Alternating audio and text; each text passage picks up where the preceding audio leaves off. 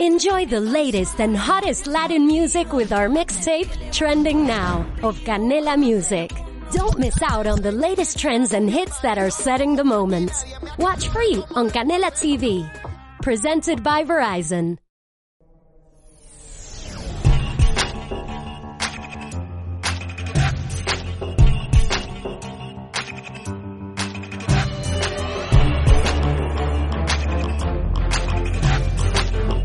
Buenas, ¿qué tal? Estamos de vuelta. Saludos moradores del refugio. Nos encontramos viajando de aldea en aldea, encontrando otros personajes, criaturas, nuevas razas y todo tipo de seres fantásticos, recorriendo el mapa en busca de nuevas aventuras. Hoy arribaremos a Boleriana, capital de la raza Sintiari. Eso sí, siempre acompañados de Alma. Un saludo aventureros. Y de Daniel, que ya está algo mejor y lo tenemos por aquí. Y además, eh, en el capítulo de hoy tenemos un invitado sorpresa. Es Jaime, otro amante de la fantasía y además escritor. Eh, cuéntanos tus proyectos, eh, desvela tus redes sociales para que todos los oyentes te conozcan.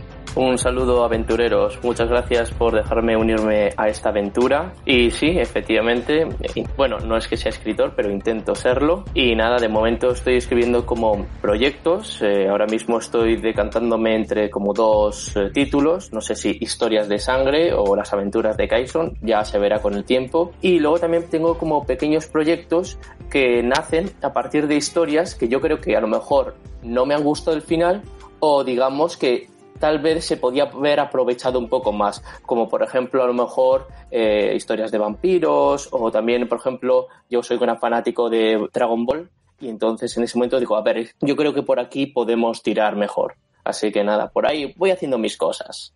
No, está muy bien. Además, has desvelado ahí un par de títulos posibles, ¿no? Que eso a muchos les cuesta decirlos, vaya a ser que, que se los roben. Pues sí, pues sí. Bueno, bienvenido a este episodio de Refugio Aventurero. Espero que lo pases bien. Tenemos algunas noticias del camino, además, algunos mercaderes con los que nos hemos cruzado nos han contado varias cosas. Y una es que Disney Plus ha confirmado la serie de televisión de, de Willow, la, la, mítica Willow de, de, hace años atrás, del 88 creo que era, con George Lucas y con el mismo actor, eh, Warwick Davis. No tenemos fecha de estreno aún, pero están trabajando en ello. ¿Se sabe cuál va a ser el argumento? No, las noticias que tengo son estas, que lo han confirmado, pero no han dicho nada. Que yo sepa, a lo mejor en otros sitios sí que, en otras fuentes sí que explican algo más, pero en las que yo he encontrado no, no decían nada más. Es que le tengo bastantes ganas a esa serie, ¿eh? que Willow ha sido siempre una de mis películas, no favorita, pero de las que me han gustado mucho, mucho. Pues sí, la verdad, a ver si sacan la serie y se empieza a desvelar un poquito de qué va a ir la trama y nos enganchamos todos a ella. A ver, ¿qué tal? Estamos todos expectantes. Vale, y otra noticia que tenemos es que Netflix eh, pues ya ha sacado la, la, serie de Destino, de la saga Wings. Y nada, yo ya la he visto. No sé si vosotros habéis visto algo, pero a mí me ha parecido bien.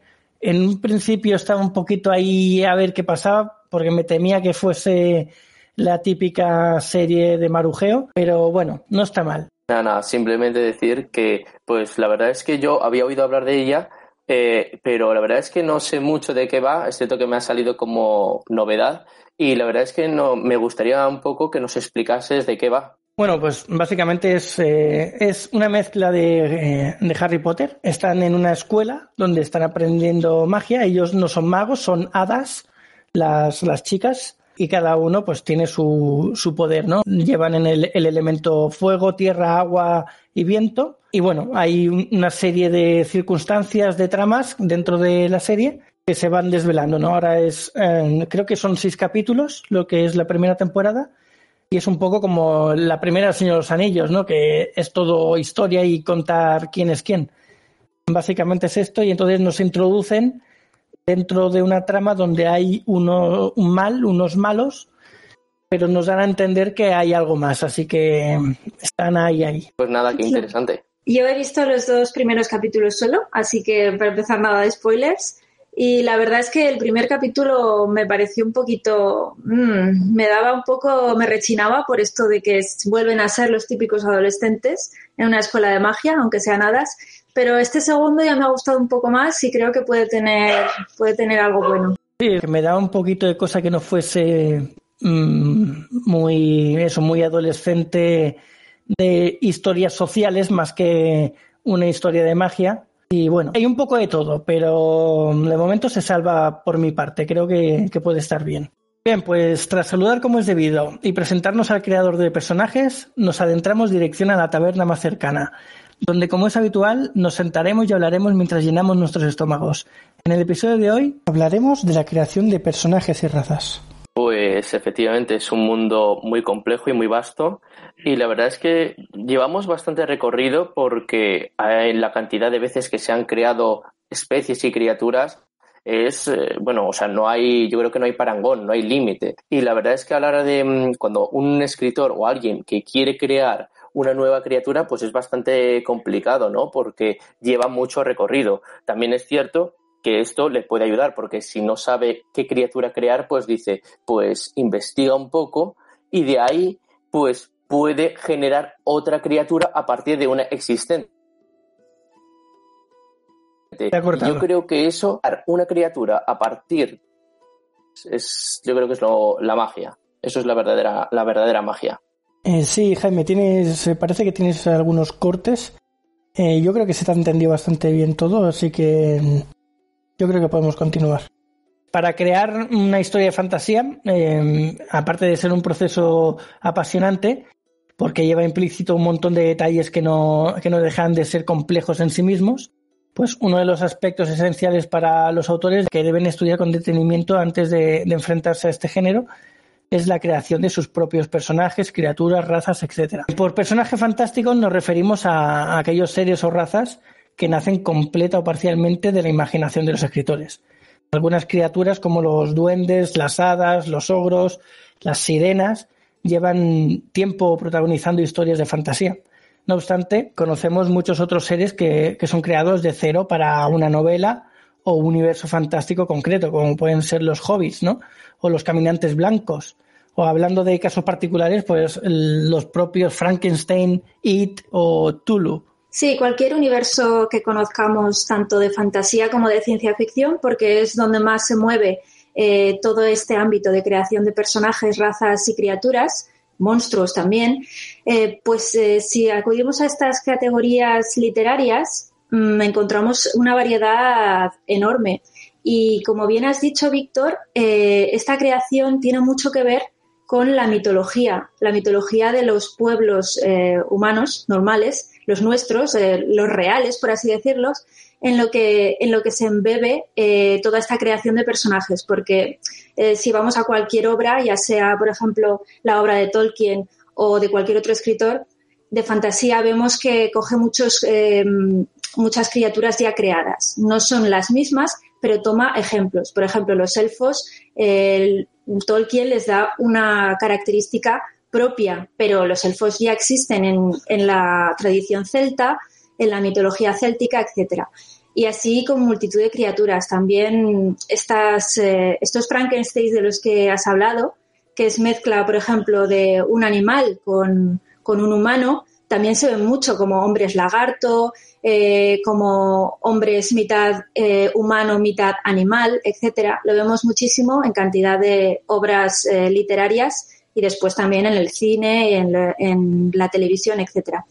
Y, y, sí, es un, es un mundo muy vasto y muy rico porque precisamente es en esta fantasía y en esta ciencia ficción donde más ahonda eh, toda esta creación que de otra manera, o sea, en otros géneros no es tan importante porque obviamente quien escribe un thriller realista no tiene que crear nada. Entonces, eh, digamos que es algo muy propio de todo este, de todo este, de todo este entramado que nos gusta a todos tanto e implica también, mm, digamos así, eh, mucha imaginación, mucha creatividad y es eh, algo que el escritor, aparte de saber escribir, tiene que saber crear, tiene que saber innovar y tiene que saber, eh, por así decirlo, ampliar un poco más su mundo. Sí, sí, totalmente de acuerdo. Además, eh, es lo que decíais, el crear las personajes, razas, criaturas y demás es lo que le da vida a tu novela, a los paisajes que estuvimos hablando en el programa anterior. Bueno, más bien estuvisteis, yo no pude. Pero todo eso le da un carácter especial al mundo. Pero luego lo que tú quieres es crear tus propias criaturas, razas y de todo lo que puedas meter en ese mundo. Y sí, todo está ya creado, ya hay muchas cosas que existen y tú vas cogiendo ideas, pero al final luego el escritor o el creador de seres y de fantasía y demás busca darle su detalle, su, su puntilla final para que sea exclusiva de él o de ella.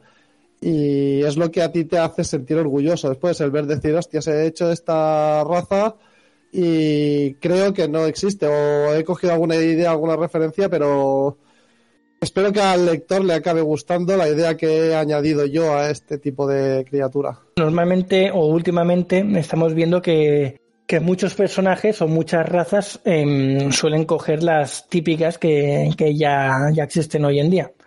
Y bueno, yo, por ejemplo, nosotros, eh, tanto Daniel como yo en, nuestro libro, en nuestra saga, estamos intentando evitar eso, ¿no? Que, haya tanta raza o tanto personaje ya creado y ya común ¿no? En, la literatura fantástica. Sí que hemos tenido un trabajo de, creación nueva.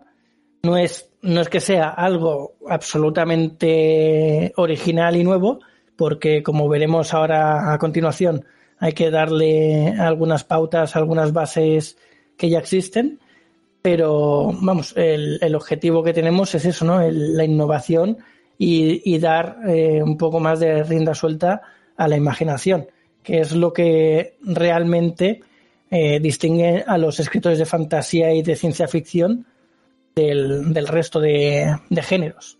Pues sí, la verdad, la verdad, es que sí, tienes mucha razón.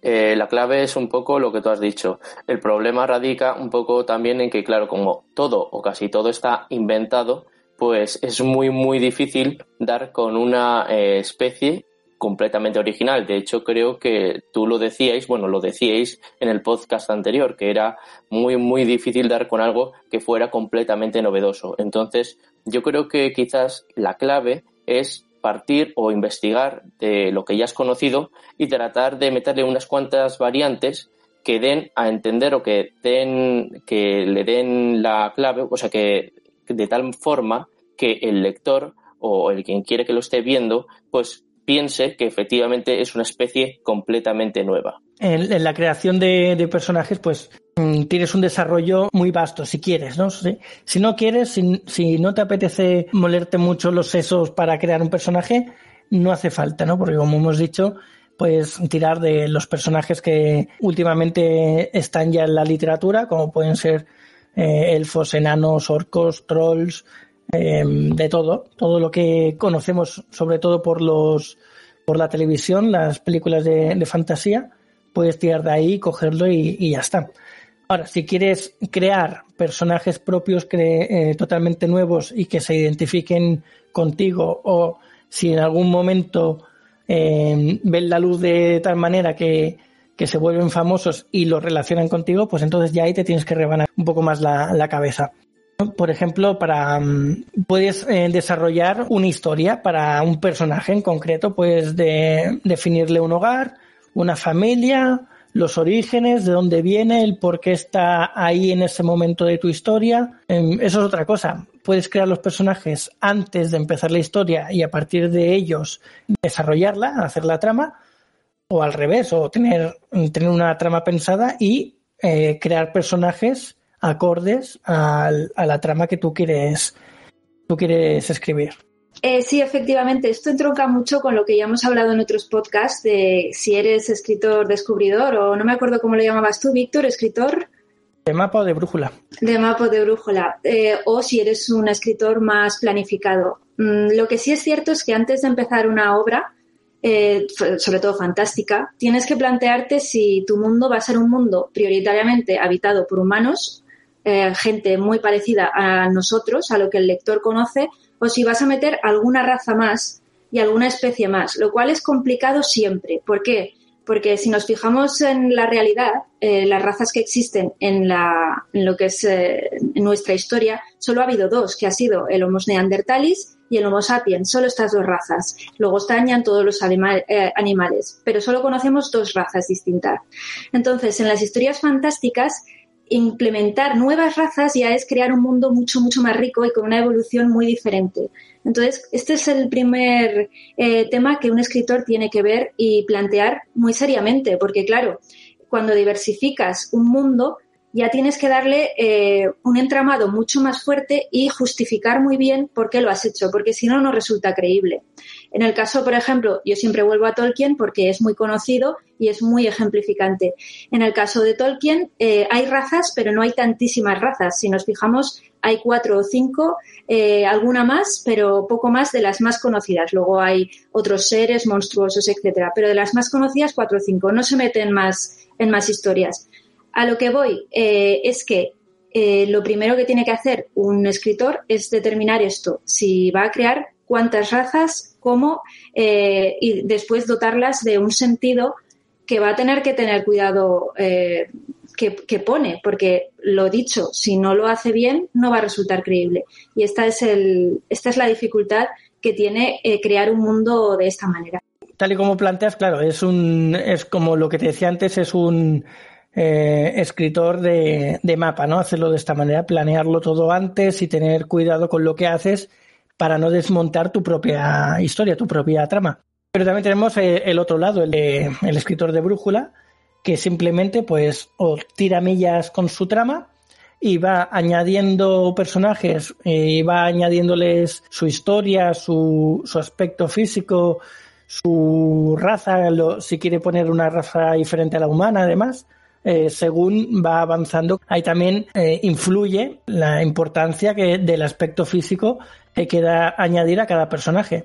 No es lo mismo hacer una, una historia de fantasía en la que solo hayan humanos que una historia de fantasía en la que haya multitud y diversidad de, de razas. Por lo tanto, habrá diversidad de, de aspectos físicos y tendrá que tener en cuenta su fisionomía, la composición química que, que pueda tener, Características físicas varias, vamos. Alineamiento de, la, de las razas. Bueno, tiene que tener en cuenta varias cosas dentro de, su mundo. Porque, por ejemplo, si crea gigantes y está eh, andando en su trama en una zona donde hay humanos, pues las casas de los humanos van a estar adaptadas a los humanos. Entonces ese gigante va a tener problemas para entrar en casas, va a tener problemas para andar por calles, cosas varias. Entonces tanto las puede planificar antes, como tú decías, que está muy bien, como las, se las puede encontrar en el momento en el que está llegando a esa situación y solventarlas pues de alguna manera ingeniosa que se le ocurra o no, o tener un tropiezo y aprovechar ese tropiezo y hacer una escena graciosa o, o no sé, es lo que se te ocurra en ese momento. Sí, además no hace falta que sea tampoco, quiero decir, tú puedes introducir algún ser o alguna criatura que no tenga tampoco mucha relevancia en la historia, pero que dé ese trasfondo y que dé la sensación de que es un mundo vivo, un mundo rico. Entonces sí, es verdad que puedes crear también criaturas y razas de una, de una manera un poco más liviana para, para, que sea todo más, más vivo, sin más relevancia, sin que luego tengas que explicar de dónde vienen, quiénes son, etcétera. Esa es otra, otra manera. En esta última forma de, narrar que he explicado que es la de brújula, te obligas un poco más adelante a, que tus personajes expliquen de su lore, de su historia durante la aventura, para tener un poco más de profundidad. Sí, sí, eh, puedes crearlos directamente y meterlos en el mundo.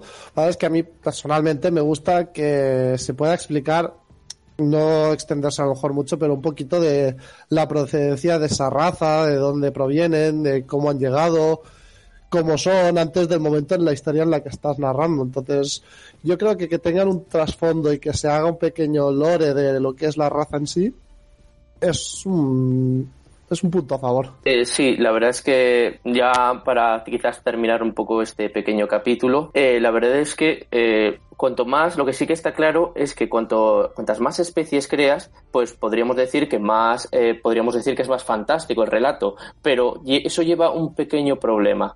Al crear más especies, tú te de las descripciones de dichas especies tienen que estar más, tienen que ser más meticulosas, porque de lo contrario puede pasar que cuando el lector lo lea diga, es que esta especie es muy parecida a de la otra, entonces no consigo distinguirla. Entonces, siempre esto, mucho cuidado, mucho cuidado. Sí, no, está claro, hay que saber darles vida, ¿no? Por decirlo de alguna manera, hay que saber introducirlas dentro de la historia y darles sus rasgos eh, esenciales que les hagan diferente al resto. Bueno, esto entra dentro de cómo describir al personaje dentro de, la novela. Aparte de, todo esto que habéis comentado, bueno, hay que saber hilar eh, las cosas conocidas para el lector con las cosas inventadas eh, que hace el escritor para que haya un nexo, una, unión, un nexo en, el, en la descripción de ya sea de personajes, de escenarios o de lo que sea. Siempre es mejor, como lo que decía al principio, tener una base conocida. Por ejemplo, ahora, ahora es más fácil, ¿no? Porque como tenemos muchas eh, referencias en, la fantasía literaria como la fantasía de televisión, pues es más fácil los lectores tengan referencias y, les sea más fácil que vean dentro de su cabeza lo que estás intentando describir. Pero siempre es bueno tener una base conocida, como por ejemplo lo que decía antes, un gigante. Un gigante, ¿cómo lo describes? Pues si nadie supiese nada de, gigantes, pues lo escribirías como una persona muy grande. Una persona tres o cuatro veces más alta que una persona normal y con una fuerza acorde a su estatura y demás. Entonces, pues lo puedes describir de esa manera, ¿no? Siempre cogiendo elementos eh, existentes. En nuestra época, como esto ya lo tenemos superado y ya todo el mundo sabe lo que es un gigante, pues básicamente lo que se tiene que hacer en la obra al, añadir gigantes es describir esos pequeños detalles que le diferencian de los gigantes que conocemos por otras obras o otras películas. Ahora, si quieres crear un personaje completamente desconocido para el público, de cero y te lo inventas tú y que nadie más eh, lo haya visto nunca, entonces ya ahí te tienes que explayar y tienes que tener cuidado para no aburrir el lector con la, con la descripción. Tienes que intentar hacerlo lo más escueta posible y que se entienda para que el lector pueda seguir eh, leyendo sin, sin problema. Justo, yo creo que ahí tiene, has dado en el clavo, porque si obviamente tienes que describirlo, pero de tal forma, allí ahí está la magia de escribirlo, eh, la magia radica en que tienes que describirlo, pero de tal forma que no aburra al lector. O sea, descripciones que sean claras, pero que no sean tediosas y monótonas, porque de lo contrario el lector dirá, esto es un auténtico aburrimiento, no hay quien lo aguante, yo me voy a otra cosa. Bueno, también depende del lector, porque a mí me ha pasado que he encontrado lectores eh, que les encantan las descripciones y cuanto más jugosas mejor, y lectores que en cuanto les das más de un párrafo ya se están aburriendo y dicen la acción aquí no progresa. Entonces esto ya depende de, qué tipo de lector seas y qué tipo de público también busques. Mm, por ejemplo, te voy a poner un ejemplo, y es que yo conozco a gente que no soporta El Señor de los Anillos porque dice que es tedioso, aburrido, que se pasa eh, páginas y páginas hablando de los bosques de la comarca y que no lo soportan. Y claro, a mí eso, por ejemplo, me rechina muchísimo. No, no lo puedo creer que alguien pueda decir eso, pero realmente hay, gente así. Mi padre, por ejemplo, decía eso. Entonces. Sí, no está claro. Ahí habrá gente mm, para todo, ¿no? Nos encontraremos la, con la misma situación en todas las vertientes de, una novela. Ah, tú has dicho el caso de que les aburre la descripción en busca de, de la acción. Y yo me he encontrado con lectores que me han dicho lo contrario también, que hay demasiada acción. Entonces, es, cada uno es de su padre y su madre. Entonces, es imposible contentarlos a todos. Básicamente, lo que tiene que buscar el autor o el escritor es algún un punto intermedio, que sí, que recibirás quejas de ambos lados o de tres lados o de los lados que sean, pero bueno, es intentar contentar a la mayoría posible, hacer un mix de cantidad de descripción, cantidad de acción, cantidad de historia. Es, es un poco complicado a gusto de todos, pero siempre sin perder la esencia del propio escritor. No está claro, contentar a todos es muy difícil, muy difícil. Pero yo creo que al final lo que tienes que ser es lo que te has dicho, hacer un mix, pero ser fiel un poco a lo que tú consideras que es tu estilo y a lo que a ti te gusta hacer un poco. Porque de la manera en la que disfrutas más escribiendo o relatando una historia, es siendo fiel y haciendo lo que a ti realmente te gusta. Si eres una persona que te gustan mucho las descripciones, inconscientemente acabarás haciendo, aunque las intentes hacer más escuetas o menos para los lectores que quieren más acción. Pero luego lo que tú sientes y lo que a ti te gusta acabarás tirando un poco para lo que, lo que es tu estilo. Pues sí, es correcto, ¿no? Cada uno, al final es lo que tú has dicho, el escritor tiene su estilo y al final, queriendo sin querer, vas a llegar a los, a los eh, lectores que se adapten a, tu estilo, porque van a ser los que te van a seguir leyendo porque les gusta cómo lo haces y demás. Entonces así, básicamente es eso, seguir con tu estilo. El que se quiera adaptar un poco, que se adapte, el que no, pues que no. Y ya está, a lo mejor tienes suerte y llegas a un nicho bastante grande y a lo mejor no y es el nicho a la que llegas es pequeño, pero bueno, cada uno tendrá su, su público lector, eso, eso es así. Bueno, otras cosas que hay que tener en cuenta eh, para la descripción de, personajes, pues también si queremos es la mitología. Podemos inventarnos o añadir, como hemos dicho hasta ahora, algo real de mitología para darle trasfondo, darle ese, ese lore profundo al, al personaje que estemos diseñando o a la raza, el personaje o raza. Pues sí, la verdad es que sí. Y hablando de mitología, pues claro, eh, nos ha influido muchísimo, ¿no? A la hora de crear eh, diferentes criaturas o especies. De hecho, pues dependiendo de cada una de las características de cada una de las especies, pues se suele asociar normalmente eh, en libros o en relatos que del presente y del futuro, pues se suelen preservar ese tipo de características. Por ejemplo, los centauros siempre se suele asociar ese ese, ese matiz orgulloso, pero al mismo tiempo no dejan de perder esa característica que los hace sabios y a veces la capacidad de ver el futuro, ¿no? En Harry Potter, sin ir más lejos, pues tienen esa, capacidad esa capacidad. Sí, esto que ha dicho Jaime es muy interesante porque es verdad que acudiendo a la mitología podemos sacar muchísimos ejemplos y de hecho la literatura está llena de ellos, pero no solo la literatura. Si vamos, por ejemplo, pongamos a un videojuego, eh, a un videojuego masivo en el, de estos que juegas eh, en red con muchísima gente, todo el mundo los conocerá ya. Si tú vas a la creación de personajes, verás que hay muchas clases, normalmente te dan una gran variedad de, razas para elegir, que suelen ser los típicos, que son orcos, eh, elfos, etcétera, pero también hay personajes, pues mitad animal, tal.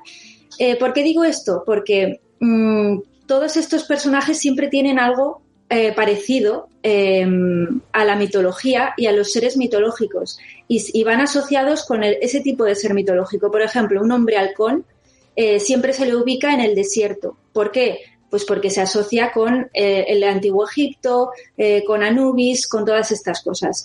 Y así, en casi cualquier, en, casi cualquier ejemplo que, que, veamos es así. Lo que ha dicho Jaime es totalmente cierto. Un centauro siempre va a ser así. Un vampiro normalmente siempre eh, se, dibuja, aunque sea diferente. Vemos la excepción de, por ejemplo, Crepúsculo, pero normalmente se asocia pues a este ser oscuro de la noche, atormentado, eh, etcétera, etcétera, que viene ya desde las obras de Bram Stoker y, este viene de, los, de la mitología antigua de Transilvania, etcétera. Todo se remonta, al fin y al cabo, a las historias que llegan desde la antigüedad y van recogiendo el folclore y la costumbre y llegando hasta nuestros días. Y por eso cuando creamos una raza, un personaje, un monstruo, lo que sea, eh, sin quererlo, le estamos atribuyendo cosas que ya tiene ese tipo de personaje porque va asociado a ellas. Y lo hacemos de forma inconsciente porque son datos que tenemos en la cabeza y que se reflejan, pero a la vez esto también está muy bien porque el lector también tiene esos datos. Entonces crea esa conexión automática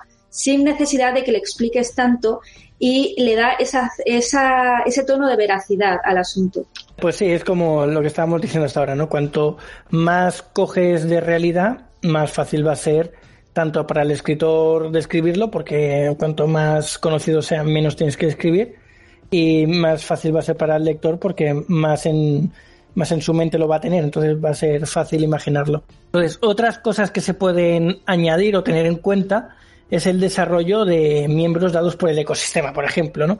Que lo que tú decías, eh, uno que vive en el desierto, pues va a tener, podemos coger el ejemplo de animales que viven en el desierto, como pueden ser los escorpiones, que más que piel y músculos, lo que tiene pues son apéndices y cosas así. Entonces le puedes añadir a tu personaje que vaya a vivir en una zona así, pues eso, apéndices o cualquier otra cosa que veas que se puede adaptar al, ecosistema. Escamas como las serpientes, etcétera. Claro, claro, muy bien dicho, efectivamente. El medio ambiente eh, influye, aunque no lo creamos, eh, de manera directa e indirecta en el desarrollo de las extremidades y del cuerpo y organismo de esa criatura. Porque, por ejemplo, no vamos a no podemos poner a alguien que no tiene ningún tipo de o no tiene mucha piel en el polo norte o en el polo sur o en cualquier otro lugar donde haya mucho frío, porque es totalmente ilógico. La cantidad de frío que hace es tal que esa criatura no lo podría soportar. Entonces, siempre tenemos que tener en cuenta esto porque si perdemos, o sea, si perdemos la lógica y la coherencia, entonces ya perdemos al lector porque no se lo va a creer. Entonces, esto, este punto que has mencionado es muy interesante. Esto es importante sobre todo, yo creo que en el ámbito de la ciencia ficción, más todavía que en la fantasía porque en la ciencia ficción, eh, cuando se crean razas, se crean razas completas y suelen ser razas eh, de, personajes, o sea, de seres muy avanzados tecnológicamente. No estamos hablando de animales ni de criaturas que se mueven por ahí, hacen sus cosillas y poco son poco más que un animal, sino que estamos hablando de eh, razas ya conscientes, razas tecnológicas que habitan planetas con ciudades, que tienen su propia política, costumbre, eh, sus eh, tradiciones sociales, etcétera. Lo tienen todo. Entonces, en la ciencia ficción cobra mucho, muchísimo sentido esto que acabas de decir, Víctor, porque cuando tú creas, por ejemplo, en una ópera espacial un planeta basado en pongamos, en, es un planeta helado, ya tienes que ver qué tipo de criatura va a habitar ese planeta. Para hacer esa criatura tienes que pensar eh, cómo va a ser. Va a ser humanoide. Lo más normal es que sea humanoide para que el lector y para que tú mismo le encuentres más sentido. Pero al ser humanoide eh, no puede ser igual que nosotros porque habita otro lugar de la galaxia, tiene que tener alguna particularidad. Ya le atribuyes alguna particularidad de algún eh, animal que viva en estos ecosistemas en la Tierra. Y entonces así vas creando este, esta, esta raza. Por tanto, en la ciencia ficción es súper importante eh, tener en cuenta esto, eh, cómo, es el, cómo va a ser la criatura, en qué se basa, qué composición química, porque mm, igual ni siquiera es una criatura que se basa en el carbono como nosotros, sino que puede ser basada en el sílice, basada en el arsénico o en cualquier otro elemento químico del universo. Todo eso tienes que tenerlo muy hilado. Entonces yo creo que, por eso es, muy relevante en el campo de la ciencia ficción. Sí, sí, en el campo de la ciencia ficción sobre todo es que el ecosistema en el que vas a crear la raza o criatura tiene que tener influenciar en, en la propia creación de este. Lo que pasa es que, claro, si tú quieres innovar algo y crear algo que se salga fuera de lo común, se puede hacer, sí, pero ya creo que lo hemos comentado en algún programa anterior, tienes que explicar muy bien el por qué, el cómo lo consigue, el cómo puede ser que con estas características esté en este clima y es meterte un poco en problemas tú mismo. Pero bueno, que de poder, como es fantasía y es imaginación y es todo creado, se puede hacer. Eh, sí, tenemos el, ejemplo, por, eh, por ejemplo, en Star Trek, ¿no? Que tenemos multitud de razas antropomorfas y cada una pues diferente a la otra por supuestamente por el planeta en el que vive. Después lo que ha dicho Jaime de las criaturas en, el, en lugares fríos y demás, también es lo que comenté en el programa anterior, ¿no? Lo del planeta que está fuera de la zona de habitabilidad. Si tú quieres que un animal o un personaje esté fuera de su hábitat natural o lógico, puedes ingeniártelas de la misma manera que, por ejemplo, dije el planeta, que tenga un calor interno superior y que eso le permita estar en zonas heladas sin ningún problema. Por ejemplo, para poner una excusa o darle una explicación al lector del por qué está ese tipo de criatura ahí. Eh, meter un mamut en una zona helada es fácil, es lo fácil, es lo que todo el mundo entiende.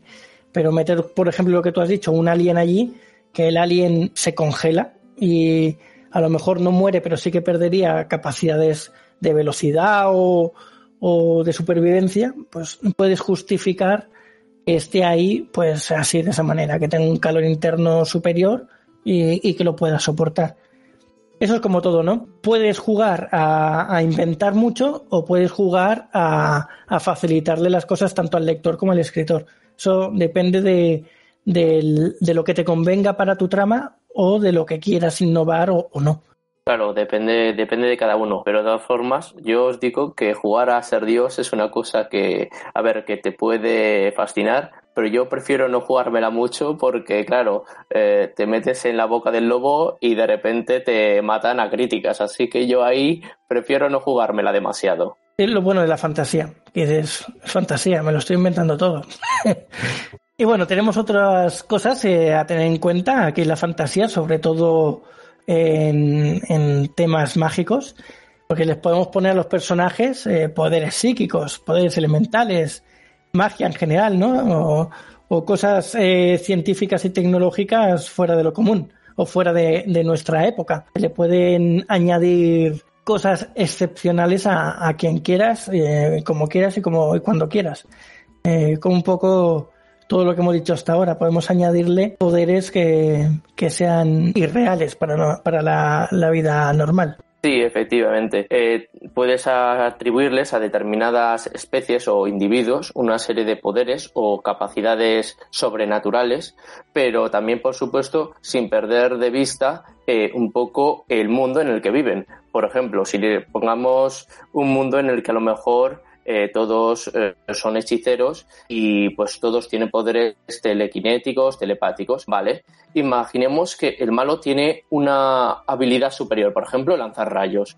Pues quedaría bien porque normalmente el malo suele ser o el villano suele ser más poderoso de tal manera que eso obliga a que todos los magos, el resto de magos del gremio, se unieran para poder vencerlo, para poder vencerle. Sin embargo, si más de un mago empieza a presentar esa habilidad, entonces ya ahí yo creo que empezaríamos con los problemas, porque ya diríamos, ¿qué, es esto? Y entonces, ¿estos magos quiénes son? ¿De dónde han salido? ¿De dónde viene este poder? Claro, ahí vamos a lo mismo de siempre. Hay que justificar muy bien qué es lo que, qué es lo que atribuyes a tus personajes y a tus criaturas. Porque efectivamente, si tú creas magia, tienes el deber de especificar primero de dónde viene esa magia. Porque claro, la magia es un recurso muy versátil. Con la magia tú puedes justificar prácticamente todo eh, simplemente diciendo es magia. Pero aún así tienes que explicar de dónde viene esa magia. Esa magia puede venir de la naturaleza, puede venir eh, de los elementos, puede ser eh, algo divino, viene de, los dioses, de las deidades de, ese mundo, de ese planeta, puede ser algo que provenga de una antigua tecnología que aparece en el mundo, puede tener muchísimas, muchísimos orígenes, pero tienes que justificarlo. Y con esa justificación que tú le das al lector, eh, ya puedes hacer lo que quieras. Básicamente es eh, especificar muy bien cómo van a ser las leyes de tu libro, de tu libro o de tu obra o de lo que estés creando, que aquí no solo hablamos de libros, eh, pero tenemos que dejar muy claro cuáles son estas leyes como si fueran leyes físicas para que luego el lector se sienta cómodo entendiendo cualquier otra cosa que vaya a surgir de ellas. Em, no nos cuesta esfuerzo como lectores entender un Harry Potter si sabemos que la magia pervive en, la, en el mundo de una manera oculta, eh, que normalmente la gente común y corriente no conoce, pero determinadas personas eh, sí conocen porque nacen con ella. Entonces, con esa premisa, tú ya puedes leer Harry Potter y entenderlo perfectamente y no te vas a escandalizar cuando veas un centauro, cuando veas un troll, cuando veas un árbol que se mueva, porque ya te han plantado las bases de por qué esa magia existe en ese mundo. Yo creo que ese es el punto al que hay que llegar, más que la, extensión hasta donde lo lleves, porque realmente la extensión ya es hasta, hasta el infinito y más allá, hasta donde tú quieras eh, hacer. Esa es la, ley del, del, creador, ¿no? Del que crea. Tú puedes llevarlo hasta donde quieras siempre que tenga sentido y sea justificable. Sí, es lo que decís. Al fin y al cabo, lo que quiere el lector es que cuando tú le expliques algo de una raza, de un personaje, de una criatura o de lo que sea, es que tenga una lógica. La lógica la puedes crear tú también, con las leyes que mencionaba Alma y la física y todo lo que quieras meter en tu mundo.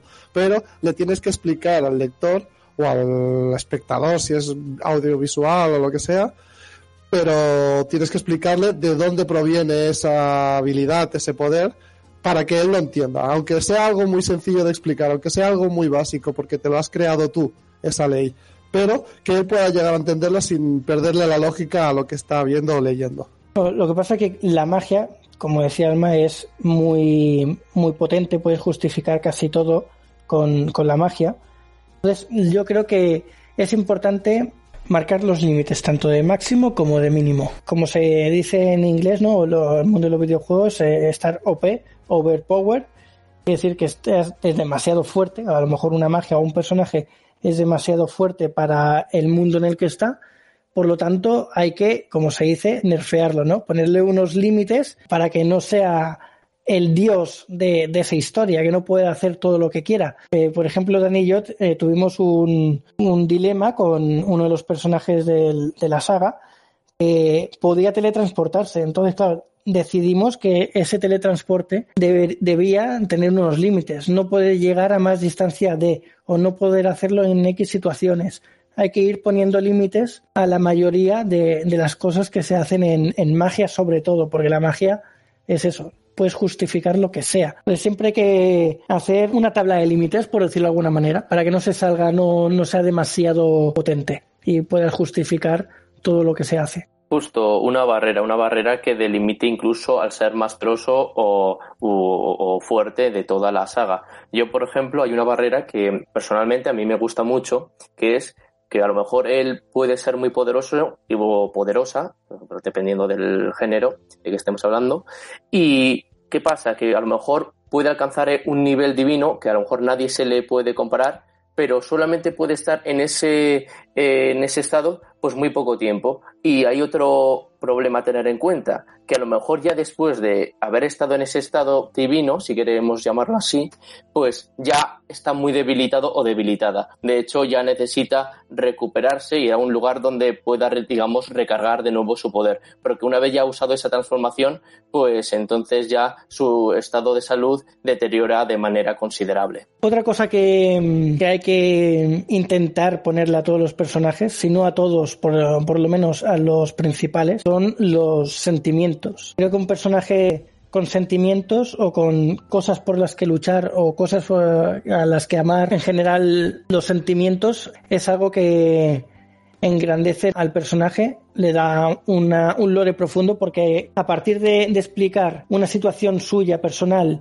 en la que se está desnudando sentimentalmente, ahí le estás añadiendo un lore profundo a ese personaje que aunque en la historia, la trama que estés eh, contando no tenga nada que ver, le está dando mucha profundidad y si eso además pasa con todos los personajes, la historia gana muchísimo, queda más redonda, más bonita. Cuando a Brandon Sanderson le preguntaron que por qué escribía fantasía, él respondió que escribía fantasía precisamente porque podía escribir de cualquier cosa, pero con magia. Él decía, yo puedo escribir un thriller, puedo escribir eh, una novela romántica, puedo escribir em, acción, puedo escribir aventuras, pero además le puedo dar magia y le puedo crear todo lo que quiera. Y por eso escribo la fantasía, porque eh, es un género que me permite una versatilidad que ningún otro género me, otorga y que además en, el que puedo profundizar a niveles eh, hasta donde yo quiera.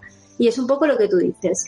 Em, cuando tú escribes una novela, ya sea mm, fantástica o de cualquier otra de cualquier otro género, tus personajes son los que van a marcar la diferencia de la obra. Es decir, tú puedes tener una trama buenísima, puedes tener un mundo muy rico, pero si fallas en los personajes, eh, prácticamente la obra está condenada. ¿Por qué? Porque el lector lo que busca es eh, identificarse con los personajes, busca empatizar. Cuando un personaje gusta mucho, es porque el lector ha empatizado con él y de alguna manera ha sentido lo que ese personaje eh, está viviendo, está sintiendo, etcétera, etcétera.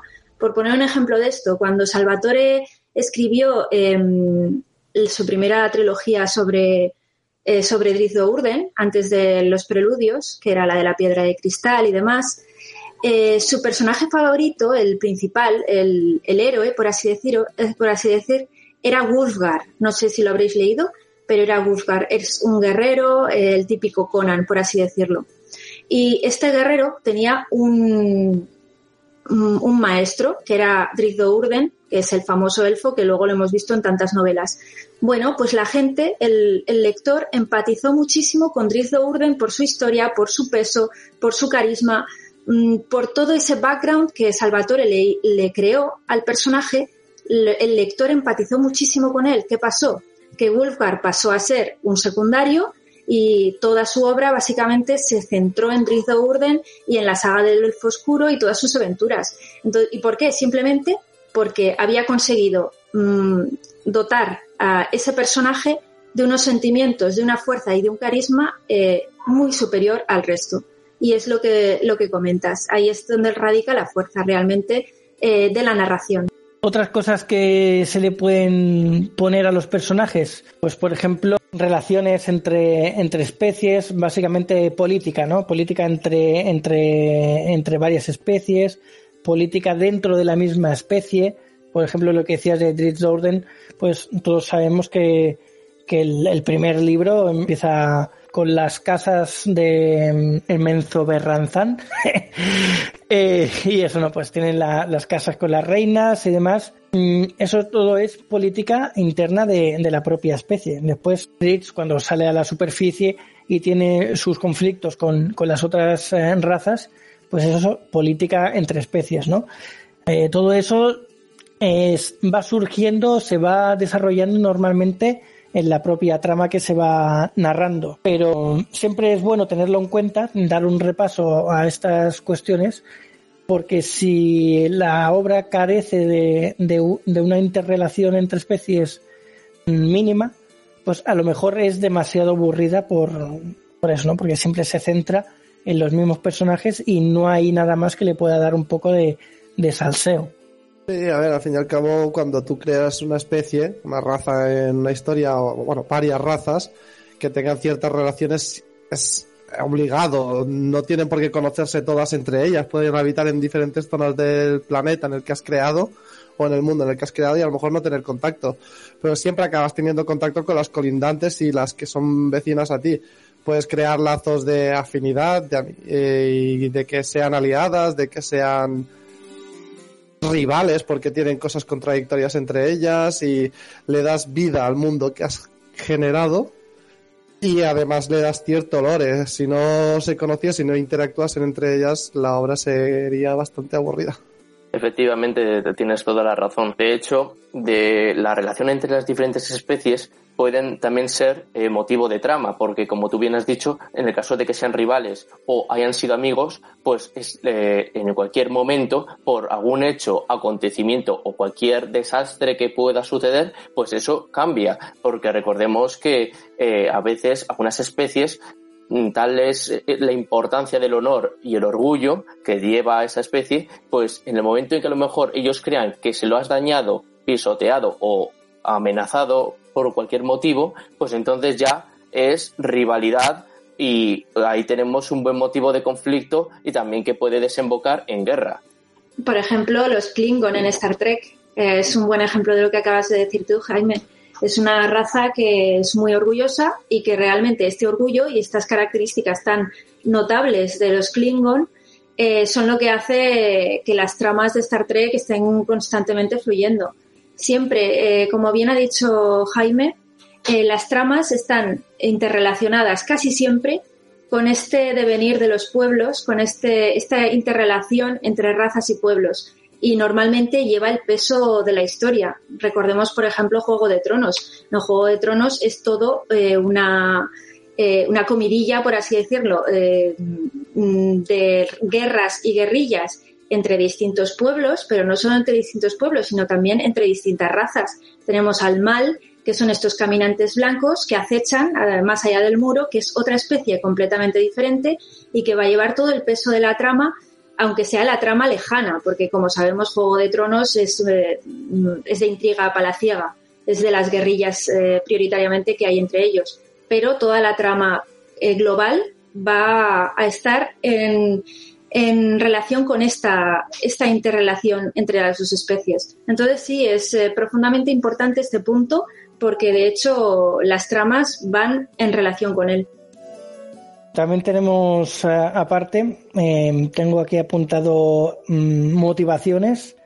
Aquí pueden, es, es, un poco también lo que hemos hablado antes de, del desarrollo del personaje y demás, pero pero bueno, podemos aquí añadir, como tú has dicho antes, comidillas entre personajes, odios, que se lleven mal, que mm, rencores, eh, un poco de todo, ¿no? Eh, meter este tipo de, de subtramas dentro de una trama principal muchas veces le dan esa vida o esa diversidad que, las hacen más grandes. También viene mucho a, a colación con, las características psicológicas que tengan eh, los personajes en sí.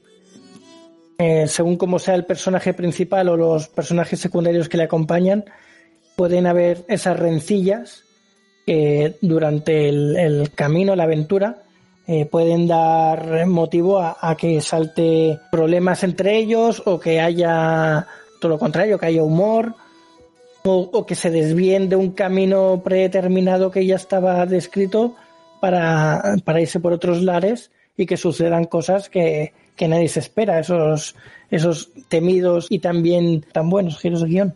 Sí, el famoso, el famoso lado de la fuerza, que a veces, por ejemplo, el, el protagonista o el personaje, quiera o no quiera, a veces las circunstancias de la vida le empujan a llevar pues un camino que en un principio no habría planeado, ya sea por una, un ente maligno le corrompe o a veces ni siquiera eso, a veces es por las, como ya he dicho, las meras circunstancias le empujan a coger ese camino y entonces pues también de lo que tú has dicho, teniendo en cuenta sus motivaciones, sus objetivos, pues eh, tendremos que tener en cuenta muy presente eso, pues que le obligan o a tomar una serie de, decisiones y elecciones. Sí, esto tendría que ver también un poco con la forma en la que defines el personaje o los personajes, porque las motivaciones de estos eh, van a estar muy, muy eh, en relación con, la, con el desarrollo de la historia. Em, en el caso de la fantasía tenemos el bien conocido viaje del héroe, que es establecer esta, esta evolución que va a llevar nuestro personaje.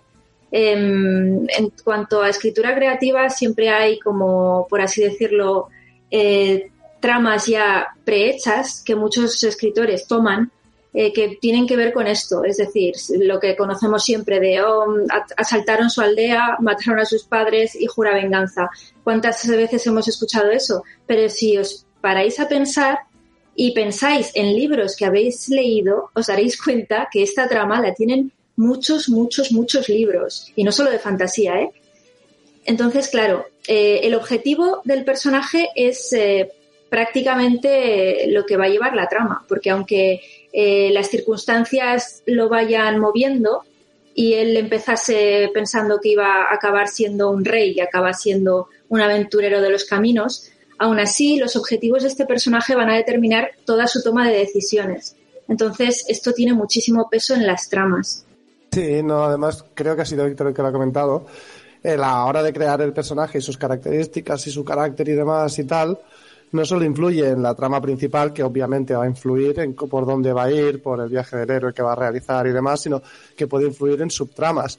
A, lo mejor se lleva bien con un personaje y desencadena una subtrama que es paralela a la historia principal que tú estás creando, pero le estás dando más jugo y más contenido a que además rompe la monotonía que puede llevar estar todo el rato siguiendo una trama lineal. Entonces, a veces estas relaciones entre personajes, razas y demás no han de ser de peso en la historia, pero sí que pueden romper la monotonía de la trama principal. Y muchas veces es lo más jugoso de la historia, ¿eh? Hay que reconocerlo, que aunque nos guste la historia en sí, eh, el salseo es eh, de las cosas que más atrapa al lector. Desde luego, desde luego. Yo casi me pondría la mano en el fuego en decir que es lo que más, no, no casi, sino casi.